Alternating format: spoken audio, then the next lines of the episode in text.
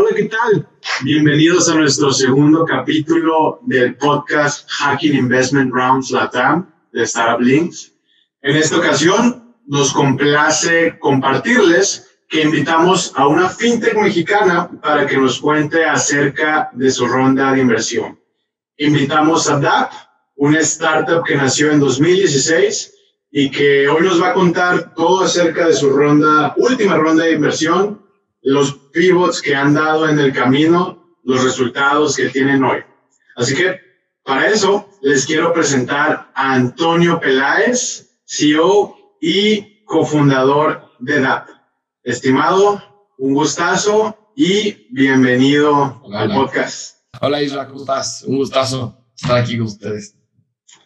Buenísimo, Antonio. Estimado, pues bienvenido. Vamos a darle con las preguntas, que creo que el tema de fintech va a ser uh, muy atractivo por la cantidad de startups de fintech que tenemos en toda la región. Entonces, Estimado Antonio, si pudiéramos empezar diciéndonos quién eres tú, una breve intro, eh, explicarnos qué es DAP y de ahí nos arrancamos ahora sí con el tema de números. Bien, este, pues hola a todos, mucho gusto, soy Antonio Peláez, soy uno de los fundadores, somos tres fundadores en DAP, soy uno de los fundadores y soy el CEO actualmente de DAP. En, en DAP lo que hacemos es ayudamos a interoperar pagos móviles en México por el momento y eventualmente la TAP, ¿no?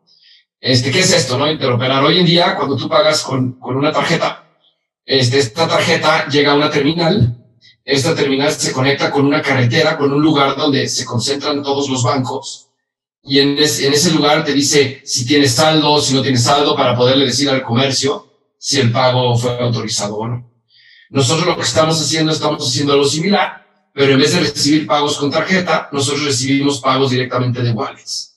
Entonces, a través de un código QR, un wallet se conecta a esta carretera, escanea y un comercio presenta un QR. Entonces, el wallet, como no tiene nada que ver con el comercio, lo que hace es escanear el QR, se conecta con nosotros, nosotros vemos, bueno, nos dice el, el, wallet si tiene fondos el usuario para pagar ese ticket. Y si sí tiene fondos, nosotros le decimos directamente al comercio, oye, sí, si tiene fondos el usuario, déjalo ir, ¿no? Lo mismo que funciona en una terminal, pero aquí es completamente sin hardware. Es a través de un QR. Entonces, autorizamos los pagos de distintos wallets, este, logrando una interoperabilidad entre los comercios que traen los bancos y entre los usuarios que traen distintas billeteras, distintos wallets. Básicamente eso es, eso es Antonio, pasando a la parte de la ronda, sabemos que levantaron 500 mil en su última um, ronda traen un total de inversión de 900 mil dólares, próximamente ya por levantar su siguiente. Entonces me gustaría preguntarte si nos puedes contar de su última ronda de 500 mil dólares, con qué instrumento, con qué inversionista, de qué países fueron estos inversionistas, si se puede inclusive la evaluación. Te platico.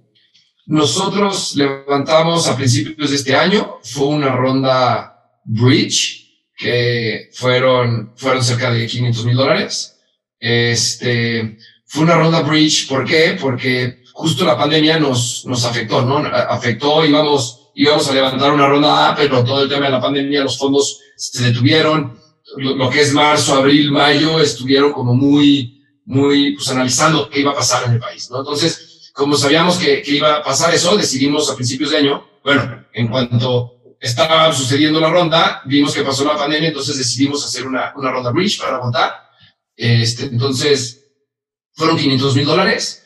Este, fue a través de una nota convertible. No sé si más adelante vamos a explicar qué es una nota convertible, pero, pero bueno, fue a través de una nota convertible. ¿Por qué? Porque no te metas en rollos de evaluación, ¿no? Cuando estás levantando una, una ronda en, en, en la etapa en donde apenas vas a lanzar y, y donde apenas este, es algo que estás desarrollando, la valoración siempre es un pleito, ¿no? Vales uno, vales dos, vales diez, según yo vales veinte, es más, hasta te enojas, ¿no? Hasta hace año y medio que estábamos en una ronda, estábamos valorándonos mucho más caro de lo que deberíamos, este, pero aprendizajes, es que hasta me enojaba, me decían, tú ni de broma vales eso, tú vales tanto, entonces decías, pues no soy para ti, tú no inviertas y vete de aquí, ¿no? Entonces, y, luego me di cuenta, pues realmente, ¿para qué te metes en temas de evaluación mejor a través de una nota convertible, este, la tema de evaluación queda en un segundo plano y, y realmente es, es, me gusta tu proyecto, confío en ti, tiene potencial, va, te doy lana, luego vemos cuánto vales, ten, ten, dinero, ¿no? Entonces levantamos a través de notas convertibles, eh, fue a través de un fondo español que se llama Calonia, Calonia Ventures. Este, ellos participaron con cerca de 300 mil dólares. Luego un fondo local que se llama G2 Momentum Capital, este, junto con un aliado de ellos que se llama Stratus. Este, ellos participaron con, con cerca de 100 mil dólares. Y un ángel inversionista que ya había participado con nosotros hace tres años, eh, decidió también subirse a la ronda como un ángel, no, no como un fondo, y, y, también entró a través de una nota convertible. Entonces, en total fueron cerca de 462 mil dólares. Eh, este, bueno, no cerca, pero 462 mil dólares. Y todos a través de nota convertible. Y pues sí, dos mexicanos y uno fue español. Y pues listo. La, la evaluación, ah, me preguntaste la evaluación. La evaluación fue cerca de 4.7 millones de dólares en una evaluación pre-money este, seguramente más adelante explicaremos bien. Sí, fue un cap de 4.7. Este, y pues listo. Ok, ok. Estimado, ya sé que no eres abogado, pero si pudiéramos, si pudieras apoyarnos explicando de manera rápida, sencilla, como emprendedor, emprendedor, la nota convertible Hemos hablado en este espacio, cuando en el capítulo anterior platicamos acerca del SAFE, más o menos cómo se aterriza en México. Eh, entonces, estuviera interesante poder ir entrándonos en los instrumentos, en este caso, nota convertible. Claro que sí. De hecho, fue, es similar al SAFE. Entramos, de hecho, uno fue una nota convertible y los otros dos fueron a través del IMIET, ¿no? Que se llama, creo que es instrumento mexicano de inversión en etapas tempranas. Eso quiere decir el INIET, ¿no? Es como el, el, la nota traída ya a México. Este, es similar, la, la diferencia, porque te platico la diferencia, la, la emprendedor, emprendedor, ¿qué quiere decir esto? Que te dicen, voy a meter dinero, no sé cuánto vales, cuando tengas un evento importante, que ese ya tenga una evaluación, este, pues no sé, certificada, una evaluación ya aprobada por inversionistas. Este, en ese momento definimos la evaluación. Ahorita no sé cuánto vales. Entonces, este, yo te voy a dar 300 mil dólares y luego veremos cómo me dan las acciones. Entonces, ese luego veremos, cómo es, luego veremos. Entonces, cómo funciona es, se define un porcentaje y te dicen, yo ahorita te estoy dando el dinero, es como si fuera una deuda pero la forma en que me pagas esta deuda es con acciones. No es que me debes dinero y no me tienes que pagar este dinero, eso no te preocupes, pero me vas a pagar con acciones. Pero todavía no sabemos cuántas acciones me vas a dar porque no sabemos cuánto vale todo eso. Entonces, es eso, ¿no? Entonces, mete dinero y entonces ya, entonces las condiciones, hay dos condiciones bien importantes. ¿Qué descuento te van a dar una vez que la empresa ya tenga una evaluación? Y el otro es, ¿cuál es el tope máximo de la evaluación? Lo contaste ahorita, el CAP. Entonces, ¿Qué descuento vamos a dar? Ahorita imagínate que yo digo que la empresa vale 5 millones de dólares. Entonces, a él le tocarían X acciones. Pero si en un año la empresa vale 10 millones de dólares, pues tu inversión vale mucho menos, pues porque es, es, una inversión chiquita de una evaluación mayor, ¿no? Pero como no sabemos esta evaluación de ahorita, te dicen, ok, cuando tengas una evaluación ya definida, a mí me la vas a dar con un 20% de descuento. Entonces, en vez de que valga, por un decir, si yo voy a meter 100 mil dólares a una evaluación de un millón de, bueno, de 10 millones de dólares. Entonces, esos 100 mil dólares representan el 1%, ¿no? Este, pero como la, empresa va a valer 10 millones de dólares, pero a ti te estoy dando un descuento del 20%, la empresa para ti vale 8 millones de dólares, entonces ya no te quedas el 1%. Tu, tus 100 mil dólares de 8 millones equivale al número salario al 1.6%, ¿no? Tiene, tiene una evaluación mayor. ¿Por, ¿Por qué? Porque tu evaluación fue menor. Entonces, a nivel general es eso, pero luego el CAP es, oye, estoy confiando en ti ahorita, apenas vas, vas subiendo, no te vuelvas loco de que la empresa de repente valga 25 millones de dólares cuando ahorita pues no, no sabemos ni si vales 2, 3 o 4. ¿no? Y si de repente la empresa se vuelve loco, está padre, qué fregón, pero No, pues no, yo, yo, qué riesgo, yo me estás compartiendo todo el, riesgo que estoy tomando, no me lo estás dando porque a mí me vas a dar una evaluación de 25 millones de dólares menos el 20%, es aproximadamente 20 millones de dólares. Pues no, no hace sentido. Entonces, fijamos un cap. Yo sé que te estás arriesgando, no te preocupes. Si la empresa crece demasiado porque hicimos las cosas bien y vale montonales, no te preocupes, a ti te vamos a fijar un, te vamos a topar. Entonces, el, el, el, topar fue aproximadamente, en nuestra ronda fue 4.7 millones de dólares. Entonces ellos, aunque la empresa valga más, ellos no les importa. Ellos van a convertir sus acciones en base a una evaluación de 4.7. Algo que, que, que tiene una diferencia del SAFE y del IMIET con la nota convertible es que no hay interés. En la nota convertible te generan un interés y te dicen, yo mensualmente del dinero que te doy me vas a dar un interés del 4%. Entonces, si ellos metieron 300 mil dólares, después de un año, realmente lo que les debes en acciones no son 300, son 320 mil o 300, depende de la evaluación que tienen. Si ellos convierten con su interés que te están cobrando mes con mes hasta que consigas esta evaluación definida.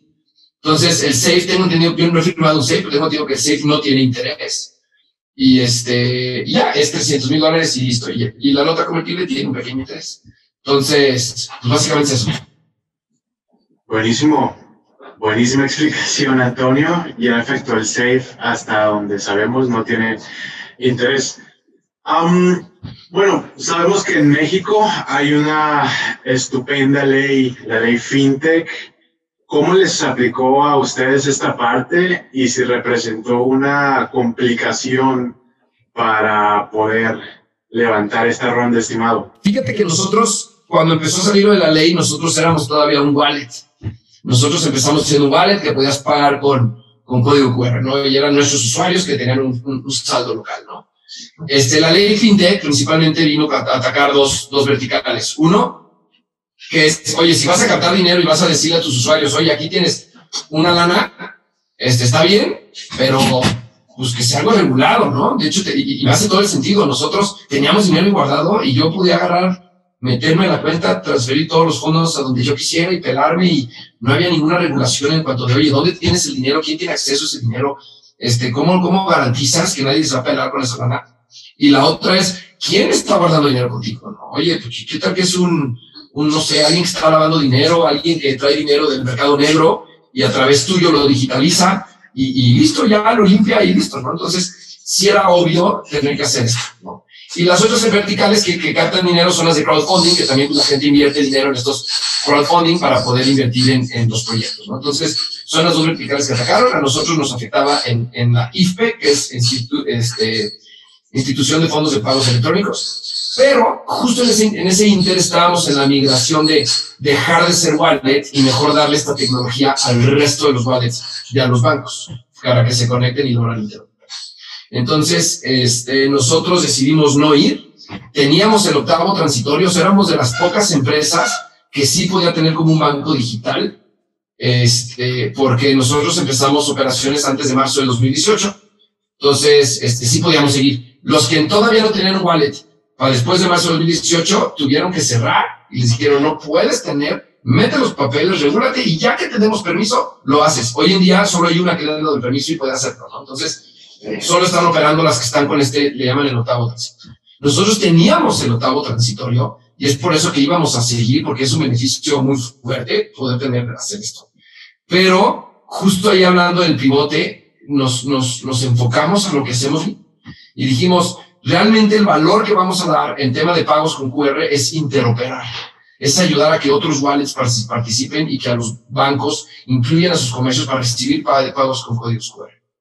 Entonces, ahí derivado del pivote que dimos en ese momento, decidimos no ir con la certificación, dejamos ir, de hecho hubo empresas que se nos decían, no, no la dejes ir, yo te la compro, ¿no? Y hubo ahí varias negociaciones de compra, este, pero particularmente negociaba, la, negociaba muchas cosas el, vender, porque, porque uno tenía que ser un valor que valga la pena. ¿Por qué? Porque nosotros ya teníamos contratos con bancos, ya teníamos contratos con esta razón social donde ellos van a integrar nuestra tecnología.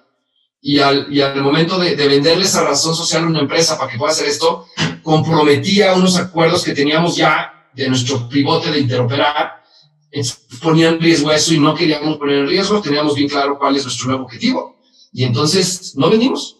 no vendimos, se nos fueron esas oportunidades a los dos. Este, y decidimos ya no ser IFE. Entonces, en ese momento, a todos nuestros usuarios les dijimos, perdón, saca tu dinero, ya no puedes tener dinero con nosotros, tienes hasta tal fecha. Y eso, y, listo. Y, ¿Y en qué nos ayudó? Pues, pues nos, ayudó a nosotros particularmente en enfocarnos y decir, ¿para qué nos distraemos? No somos un banco digital. Al contrario, si somos un banco digital, los bancos digitales que son nuestros clientes se van a, pues van a vernos como competencia, van a decir, ay, sí, ¿por qué me voy a conectar contigo si tú también eres un banco digital? Entonces, al eliminar completamente esto, es, nos volvemos completamente agnósticos y decimos, yo ya no soy banco, ya no tiré la basura. Es más, querían comprármelo, no lo vendí, ya no tengo nada. Súmate. ¿Por qué lo hago? Porque quiero sumarte a ti. Entonces, eso nos ayudó. ¿Y en qué nos ayuda particularmente ya la ley? Pues en que los bancos digitales que sí están pasando la certificación, que sí tienen este, que sí tienen el permiso para, operar y guardar fondos, están teniendo, para los fondos de inversión están teniendo mucho más apoyo, ¿no? Es, es oye, este cuate ya está regulado. Es de los pocos, había miles de wallets y de los pocos que hay son estos, entonces han recibido muchísima inversión. De hecho, en, en, en, el último estudio que hubo de, de inversión extranjera en la TAM, en México, para bancos digitales y todo este rollo, han recibido en los últimos 24 meses más de 300 millones de dólares, ¿no? De, de empresas que han entrado con esa inversión para apostarle a estos bancos digitales. Entonces, ¿en qué nos ayuda? En que, en que los bancos que están digitales tan fuertes se están conectando con nosotros y entonces pues, nos ayuda a generar este ecosistema de interoperabilidad que estamos creando. Sí, muy interesante el, el, tema. Creo que podríamos dedicar un podcast completo a, a, la, a, la, mismísima ley. Entonces, interesantísimo que llegó a afectar a empresas como PayPal, que en México cambió su modelo de operación. Entonces, bien, buen pivote. Estimado, hablando de procesos de inversión, tratando de dejarle algo a la gente que nos escucha, ¿qué dirías tú que fue lo más complicado en ese proceso de negociación con los nuevos inversionistas? Porque los que ya traías, como el que mencionabas Ángel, supongo es un poco más sencillo que vuelva a entrarle al barco, pero con los nuevos, alguna experiencia que puedas, quieras compartir, que haya sido complicado, que haya de valor compartir. De hecho, tengo, creo que hay tres etapas en las que hemos estado. Una es Ángeles, otra es esta ronda de, de, de ya de fonditos, y la otra ronda es la que estamos actualmente ahorita, que no puedo dar temas, temas de evaluación y eso ahorita todavía no, pero ya formalmente estamos en la ronda A, estamos en todo el tema de due diligence, este, esperemos cerrarla pronto, eh, pero bueno, eh, los, creo que hay varios aprendizajes en cada etapa. En, en, en la etapa inicial de Ángeles, creo que ahí el, el, el valor que das es, tienes un buen proyecto, sí, pero ahí es, confían en ti. La gente que va a invertir lo hace porque dice, les pongo el ejemplo. Nosotros cuando estuvimos levantando, muchos amigos, yo, yo, trabajé en Kellogg's muchos años, uno de mis socios también trabajó en Kellogg's. Y la mayoría de Los Ángeles son personas que conocimos en Kellogg's. Entonces, ellos entraron y fue como, pues medio le entiendo lo que estás haciendo, está chido. Este, sé que es el futuro, sé que los temas digipagos digitales es el futuro, pero confío en ti y confío en, tu otro socio que es, Sergio y, Jorge, o sea, confío en ustedes en que están haciendo un buen team, los conozco, sé que desde que salieron han hecho las cosas bien, entonces le entro. No fue, muchos y muchos, mucha plática era, oye, ¿y cuándo voy a recibir mi dinero de regreso? Decíamos, nunca. Sea, aquí no es como invertir en un restaurante que, oye, tres años ya te, te pago y ya vamos a repartir las utilidades. Era, nunca te voy a pagar tu dinero, eso así como en, en el mediano plazo, y no va a haber reparto de utilidades. Aquí tu dinero lo único es que estás comprando un título que ahorita vale 1X, vale el, el millón que metiste. Y a lo mejor en 5 años eso vale 15 millones, 20 millones, 30, 40, lo que valga. En ese momento, cuando la empresa se venda o que ya no se venda, que decida establecerse, ya sea con un IPO o, o, o ya es un negocio enorme que ya no, no requiere inversión, que no creo que sea el caso, pues en ese momento te vamos a repartir un montón, pero ahorita no te vamos a dar nada. Y me decían, ok, está bien. Y me decían, y el otro, ok, pues por este millón, ¿qué, me quedo? ¿No? Como el 20%, o sea, ¿qué porcentaje? Y es no, no, o sea, se van a quedar el 20% entre todos los ángeles inversionistas, que nosotros fueron seis. De hecho, fue el 19%. Será, te voy a dar un millón y me vas a dar 3%. Estás loco. Con un millón abro un, por ejemplo, uno tiene tienda software. Entonces es, con un millón abro una tienda software que me da dinero inmediatamente, que me da ahorita dinero, ¿no? Entonces es, entiende, es, es, tu dinero va a valer más en cierto tiempo. Entonces, el speech con un ángel inversionista es hacerles ver que traes algo, algo que hace sentido, que, y, pero que tú eres una persona correcta para llevarlo y que lo puedes hacer bien, que confíen en ti. En la etapa 2, ya te piden ya más números. Y, yo fue algo bien complicado con nosotros, porque nosotros llevábamos desde el 2018 ya construyendo esto, conectando bancos, conectando usuarios, y, este, y nos decían, oye, ¿cuántas transacciones tienes? Pues no, ninguna.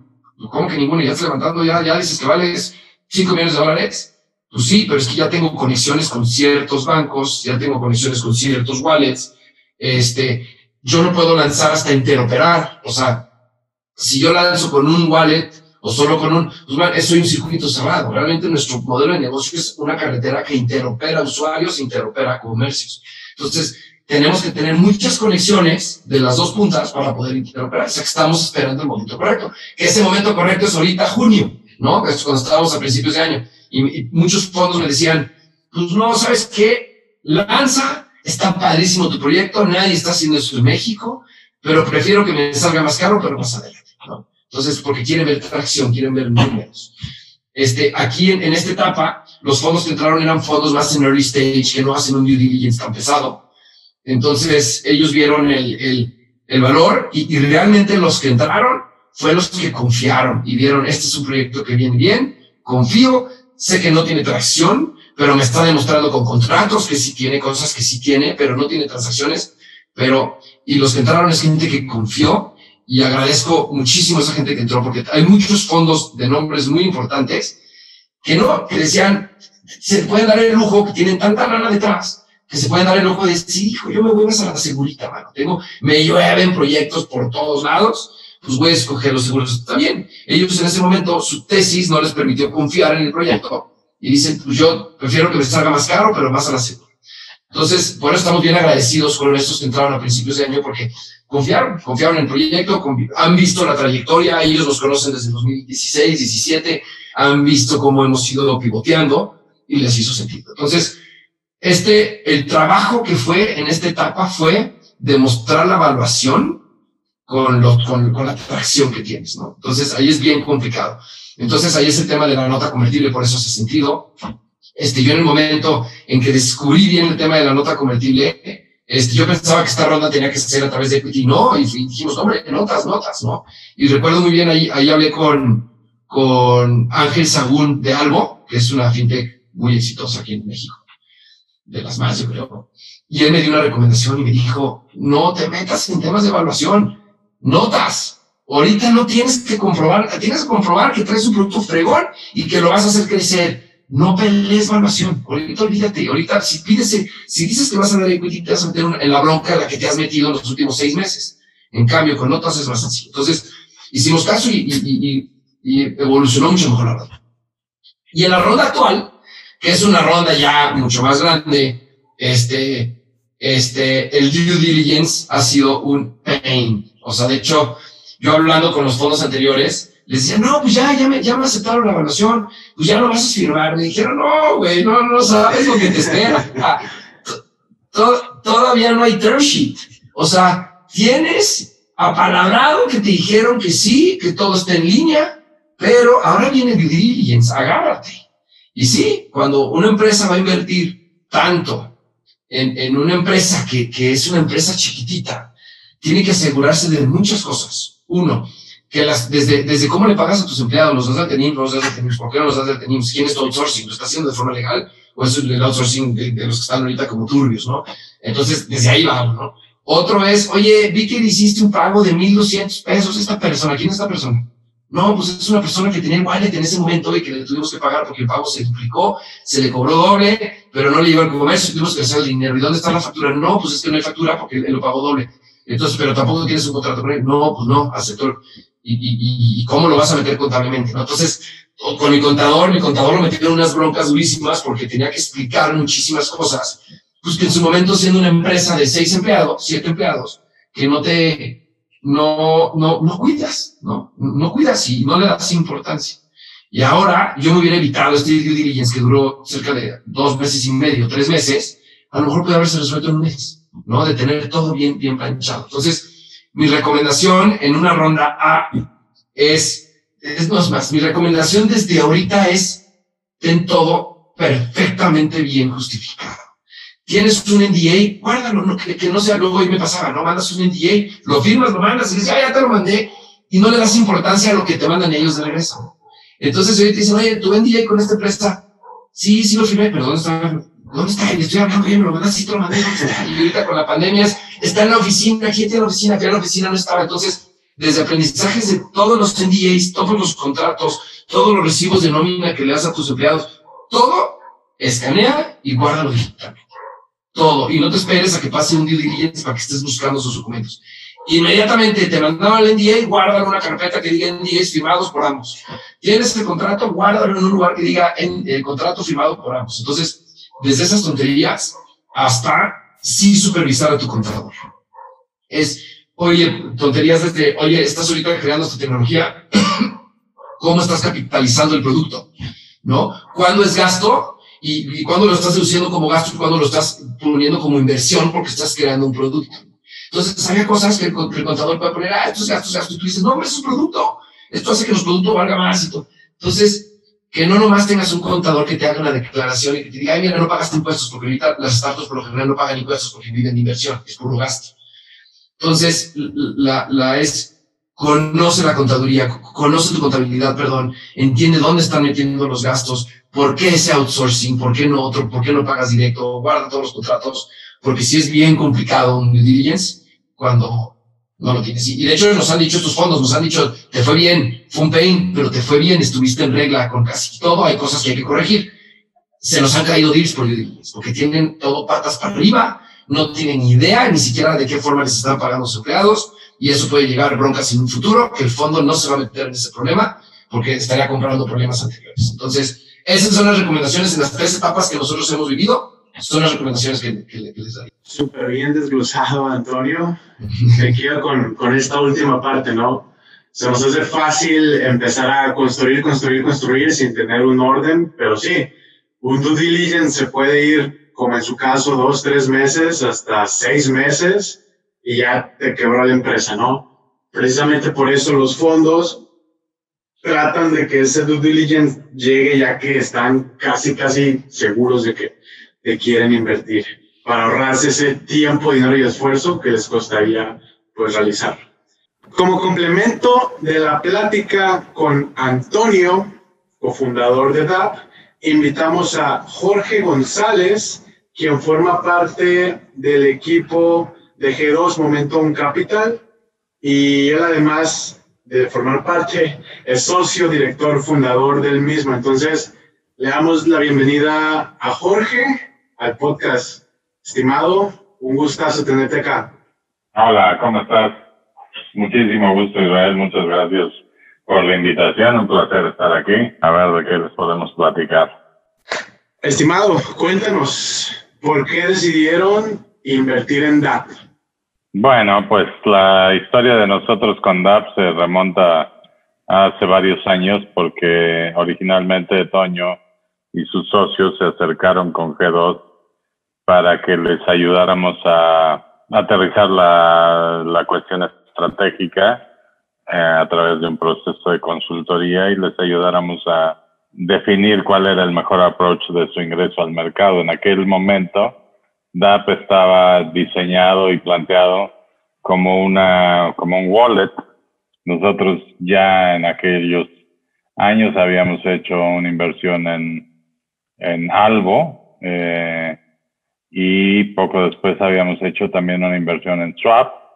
Entonces estábamos bastante familiarizados con todo el tema de tanto de wallet como de pagos entre, entre personas y la verdad es que en aquel momento a nosotros nos parecía que DAP era una buena tecnología, estaba bien desarrollada, estaba bonita, eh, la cuestión de los pagos con QR bastante práctica pero realmente nos daba bastante miedo, digámoslo así, que pudiera tener la capacidad de generar la atracción que se necesita para cobrar relevancia en el, en el mercado de, de wallets, ¿no? Y ayudamos como pudimos con el tema del business plan, de las proyecciones y todo eso, y de ahí nos desconectamos un poco de Toño y ellos siguieron este, avanzando muy bien Y más adelante, este, en el equipo de Toño, entró Eric,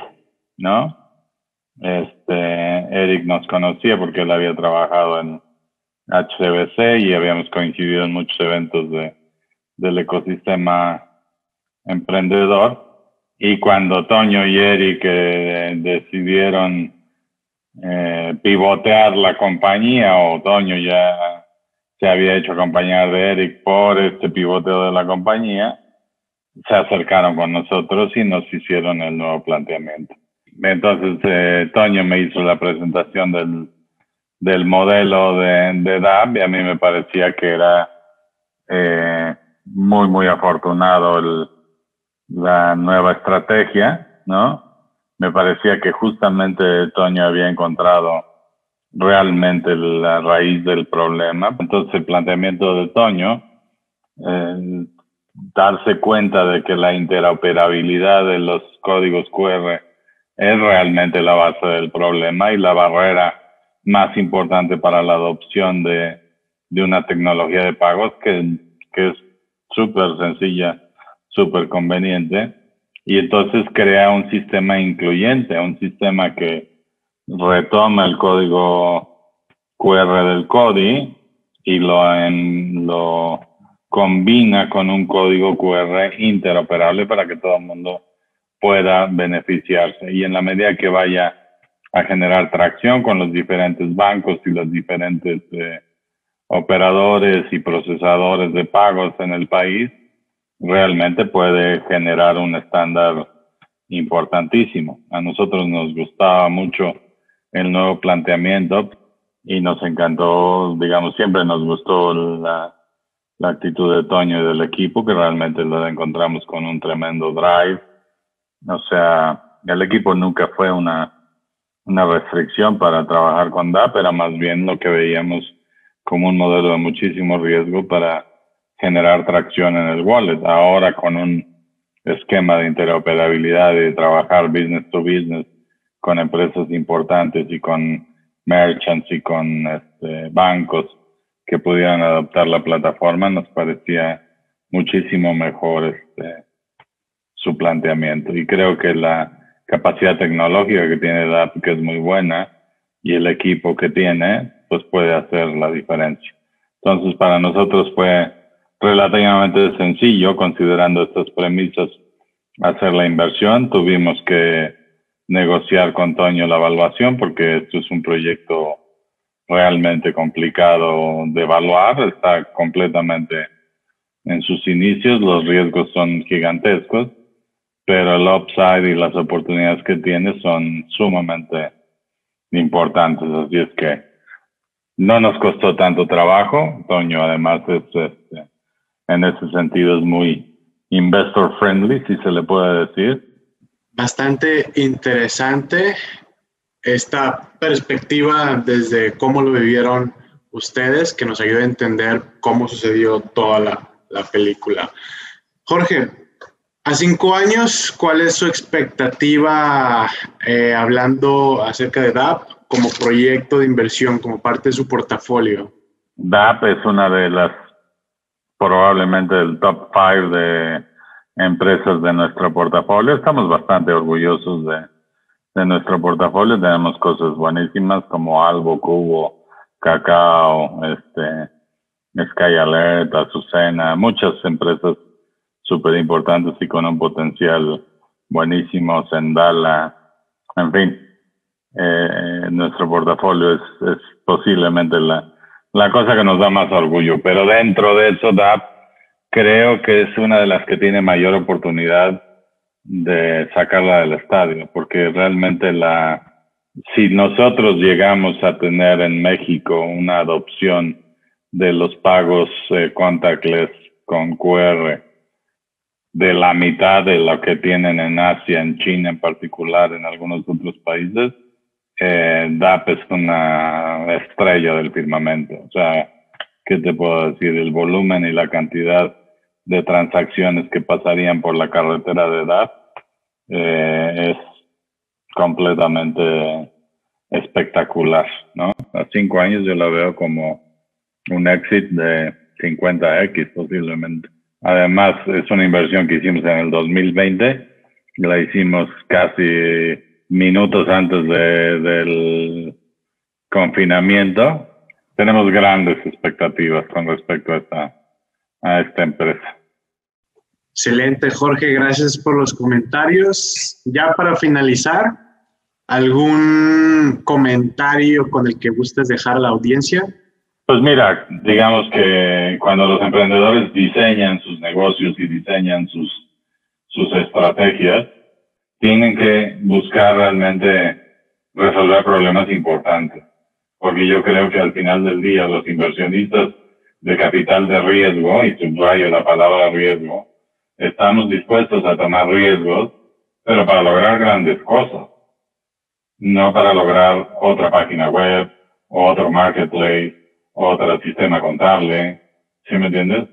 Queremos hacer cosas importantes, este, y creo que esa es la, o sea, nosotros en lo particular, como inversionistas en etapas tempranas, lo que buscamos es a esos emprendedores que quieren hacer cosas importantes. Este, y tratamos de alejarnos un poco de los que traen planteamientos de, de negocio chiquitos, ¿no? Este, esa es mi, mi recomendación para, para tu audiencia. Si estás pensando en emprender, emprende algo que realmente vaya a ser transformacional. Gracias por la recomendación, Jorge. Con esto nos despedimos. Encantado de, de, participar, Israel, y este cuenta con, con nosotros y eh, ahí estaremos muy pronto también nosotros haciendo nuestro podcast Momentum, espérenlo. Así es que eh, un placer estar en este y ojalá que, que tu audiencia disfrute el, el, el caso de DAP, que realmente es un caso estupendo. Gracias, y claro que sí, va bastante bien la conversación, estimado. Excelente. Pues estamos al pendiente cualquier cosa. Muchísimas gracias, Jorge. Volvemos con Antonio. Estimado Antonio, en cinco años, ¿qué deberíamos de esperar de DAP? ¿Cómo se visualiza? Bien, qué buena pregunta. Eh, el objetivo de DAP es, en la siguiente etapa, es interoperar Latinoamérica y que un, un usuario con un wallet de Argentina, de Perú, de Honduras, que es el wallet local de allá, que pueda, uno, comprar algo en Internet de una empresa en México y que pague con su wallet y que no tenga que estar pagando a través de la tarjeta, sino que con su, su, usuario local, su saldo local escanee, pague y que se pueda conectar con, con, los comercios de México o de Perú o de Honduras de una forma que, que, pues que no sea costosa, ¿no? Porque, porque ahorita hay, hay, hay demasiados costos, ¿no? Tienes que conectarte con la pasarela, con tu banco adquirente, el banco adquirente tienes que pagar unas cuotas de, de, de, tarjetas, esas cuotas tú tienes que pagar la Visa, tienes que pagar el Mastercard, tienes, hay demasiadas cuotas, ¿no? En esto, entonces nosotros queremos hacer mucho más limpio esta transacción donde el wallet se conecte directamente a través del comercio con nosotros, punto.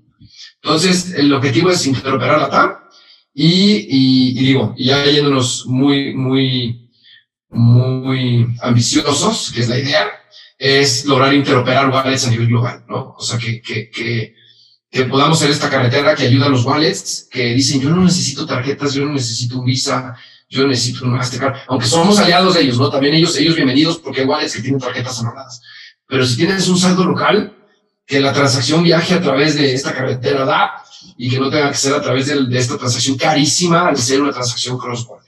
Y otro tema importante es incluir activos virtuales, ¿no? Donde toda esta interoperabilidad y a nivel global, que a través de criptos estables principalmente, que, que, si no saben es una, es, una, es una criptomoneda, pero que está eh, a la par del dólar, ¿no? Y vale un dólar, la única diferencia es que es una forma diferente de representar el dólar.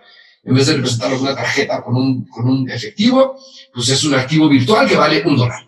Entonces, ahí no tienes el problema de la fluctuación que, que hoy, ahorita, mucha gente compró bitcoins y por eso vale más y vale menos. Aquí es, sabes que vale un dólar. Entonces, eh, creo que a través de esos activos virtuales estables, se pueden hacer muchas cosas, ¿no? Entonces, sí es parte del panorama de aquí a cinco años, poder transaccionar también con activos virtuales. Y o, todo, obviamente, hablando en temas de inversión, es, pues en la ronda que estamos ahorita, tenemos que hacer, lograr los KPIs, lograr los crecimientos, el enrolamiento de usuarios, el enrolamiento de comercios justo y tener la tecnología correcta para escalar, para en un, en un año, 18 meses levantar, en un año levantar una ronda mucho más ambiciosa y poco a poco ir escalando. Excelente, estimado. Todo el éxito del mundo en esto que nos cuentas. ¿Alguna recomendación, consejo o que, que gustes añadir que no te hayamos preguntado para el público que nos ve, para ir enfilándonos ya al final? Aunque seas una startup, conoce bien todo lo que está pasando en tu empresa. Todo, absolutamente todo. ¿Qué hace? Tu chamba es ayudar a tu gente a que haga las cosas bien. No es tanto tú hacer y que ellos más hagan lo que tú dices que tienen que hacer, sino es que ellos lo hagan, pero tu chamba es conocer qué están haciendo y saber si la forma en que lo están haciendo es la correcta. Entonces, te va a ahorrar en temas de inversión, esto te va a ahorrar muchos, muchos problemas en el due diligence. Este, conocer bien todo y tener el sustento de todo. Y la otra es, si un fondo te dice que no va a invertir contigo, se la pierden ellos. Pelan ellos, es bronca de ellos, no es bronca tuya. Tú vas a tener, como dicen, no es una montaña rusa, de repente vamos a estar bien de pelos, este fondo le mega interesó, y luego la típica llamada de, oye, queremos tener una llamada de 10 minutos contigo, ¿te puedes conectar? Sí, te conectas. Oye, para decirte que ya estuvimos viendo, por el momento nos... Y es pum, te vas hasta abajo y dices, damn, nadie va a querer invertir, ¿no? Y así hemos tenido bateos en mil bateos. De hecho, si fondos ven esto, muchos fondos de los que lo van a ver van a decir, sí, yo fui, yo, yo los batí porque les faltaba atracción y pues ni modo, ¿no? Entonces, ni modo, ni modo. Muchos te van a batear. Este, qué bueno que te baten, porque si quieres que una persona esté en tu empresa, está porque confía en ti y porque le está viendo el mismo valor que tú le das.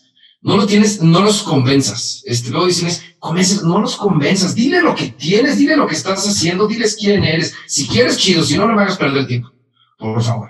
Entonces, y vas a tener muchos que no van a entender, no van a entender, pero va a haber uno o dos. Y esos dos Qué padre tener en tu equipo a empresas que van contigo, que confían en ti, que ven el proyecto, que ven. Esos son los que quieres. Y no el güey que convenciste y que al que convenciste luego te va a estar diciendo, ahí te dije que hiciéramos esto, mejor ahora vamos a cambiar de estrategia y hay que ser, que confíen en ti, esos son los mejores que Entonces, te van a batear, ni modo, ni modo, te vas a agüitar, sí, pero no pasa nada, a seguirle dando. Justo parte del proceso de 100 proyectos que ve un fondo, en promedio como estándar invierten en uno en dos. Entonces, el 1 o 2% de las oportunidades son las que se invierten. Estimado, pues muchísimas gracias. Todo el éxito del mundo para DAP. Esperamos puedan cumplir todo lo que nos platicaste hoy y poderte invitar, por supuesto, después, ya que traigan todavía resultados más, más importantes a nivel regional. Órale, bien, encantados. Pues muchas gracias, Isra, muchas gracias a todos. Ahí estamos a la hora con cualquier otra duda que tengan, con todo gusto. Gracias, Antonio. Hasta luego. Bye.